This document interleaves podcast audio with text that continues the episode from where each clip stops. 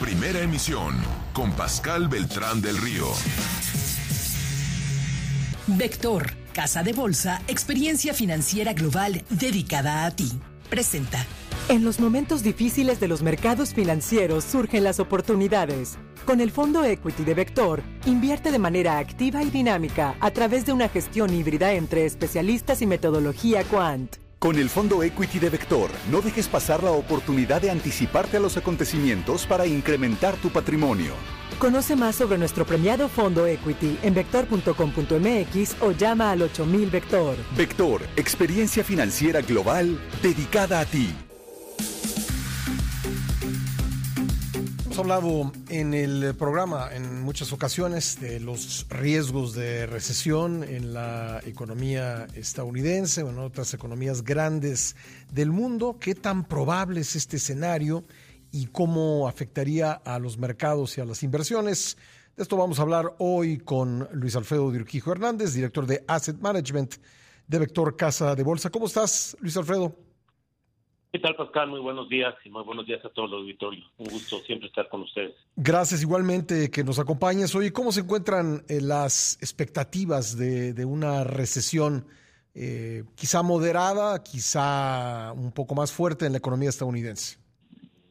Sí, Pascal. Bueno, a principios de este año muchos especialistas económicos planteaban un escenario de recesión en Estados Unidos desde el principio del año. Sin embargo, lo que hemos observado es que la actividad económica en Estados Unidos y en la mayor parte del mundo continúa en crecimiento. Hacia los próximos trimestres, hoy día se detecta una divergencia de opinión muy interesante entre los analistas económicos, que en su mayoría anticipan una recesión próxima, y los gestores y estrategas de inversiones que ven menos probable una recesión importante o incluso mencionan la posibilidad de que esta pueda evitarse.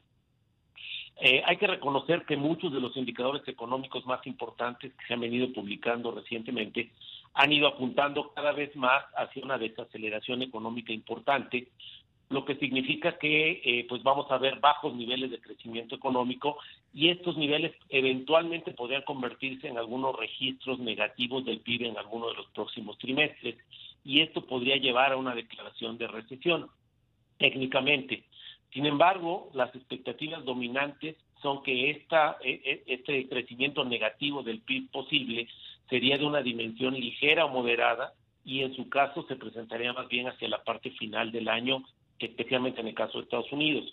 Para el caso de México, si bien una recesión en Estados Unidos crearía un efecto contractivo, debe reconocerse que, que nosotros tenemos factores de contrapeso que actúan como palancas de dinamismo económico, principalmente los relacionados a la, a la inversión, impulsada sobre todo por este fenómeno conocido como el nearshoring o la relocalización geográfica de las cadenas productivas.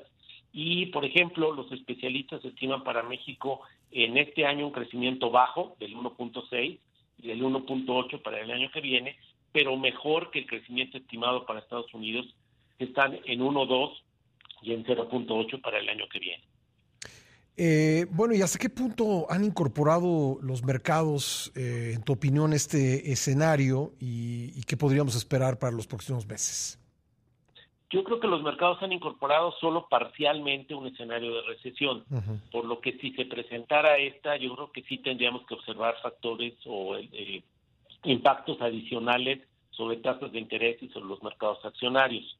El mercado que más se afectaría por esta situación sería el mercado accionario, pues si bien hemos ido observando un ajuste a la baja de las expectativas del crecimiento de las utilidades estimadas de las empresas, ese ajuste más bien obedece a un proceso de desaceleración, por lo que si hubiera un riesgo de, recesión, pues seguramente habría que ajustar negativamente las expectativas de utilidades y los, las expectativas de los índices.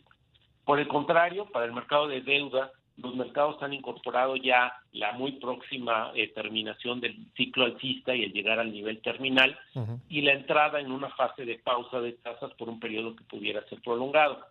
Una eventual recesión eh, para, para el mercado de deuda seguramente acortaría las expectativas del periodo de pausa y crearía incluso una perspectiva de que los bancos centrales pudieran iniciar una baja de tasas de interés para reanimar a la economía.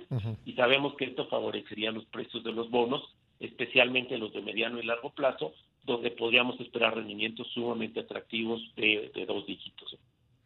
Bueno, ¿y qué, qué, recomendarías, qué recomienda Vector ante este escenario? ¿Qué estrategia de inversión y qué productos?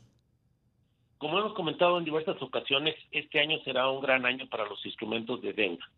Nosotros por eso privilegiamos y recomendamos eh, tener una alta participación en el mercado de deuda, aprovechando un doble beneficio. Por un lado, los altos niveles de tasas actuales y por otro lado, las ganancias de precios que se producirán con la disminución de las tasas de interés. Eh, en las condiciones actuales creemos que lo más adecuado son valores de deuda gubernamental de tasas nominales y para los horizontes de corto plazo sugerimos la inversión en nuestros fondos BECTRF y BECPRE que ofrecen altos rendimientos con una menor volatilidad. Por ejemplo, en el mes de marzo, estos fondos tuvieron rendimientos de gestión del 11.07 y 13.19 respectivamente, y en el año acumulan retornos del 11.07 y 10.32 respectivamente. Muy por arriba de la inflación. sí, muy arriba de la inflación. Para los instrumentos de mediano y largo plazo, para ese horizonte, eh, nuestros fondos de FI y de plazo han ofrecido rendimientos en marzo de 20.51 y 20.52 respectivamente, y en el año llevan rendimientos de 12.49 y 17.12.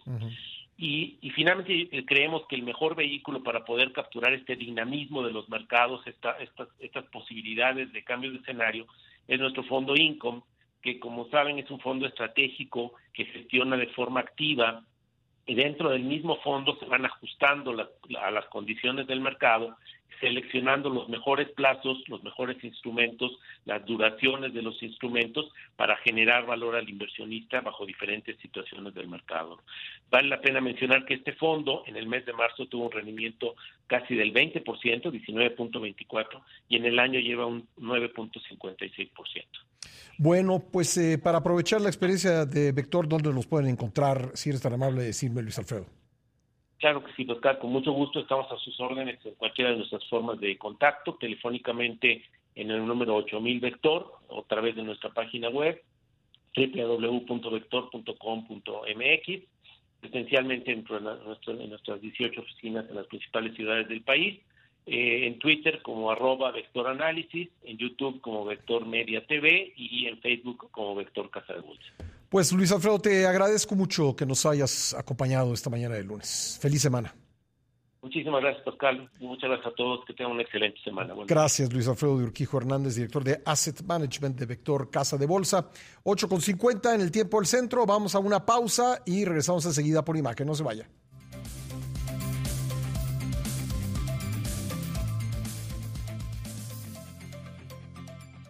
Vector, Casa de Bolsa, experiencia financiera global dedicada a ti. Presentó. Esto es Primera Emisión de Imagen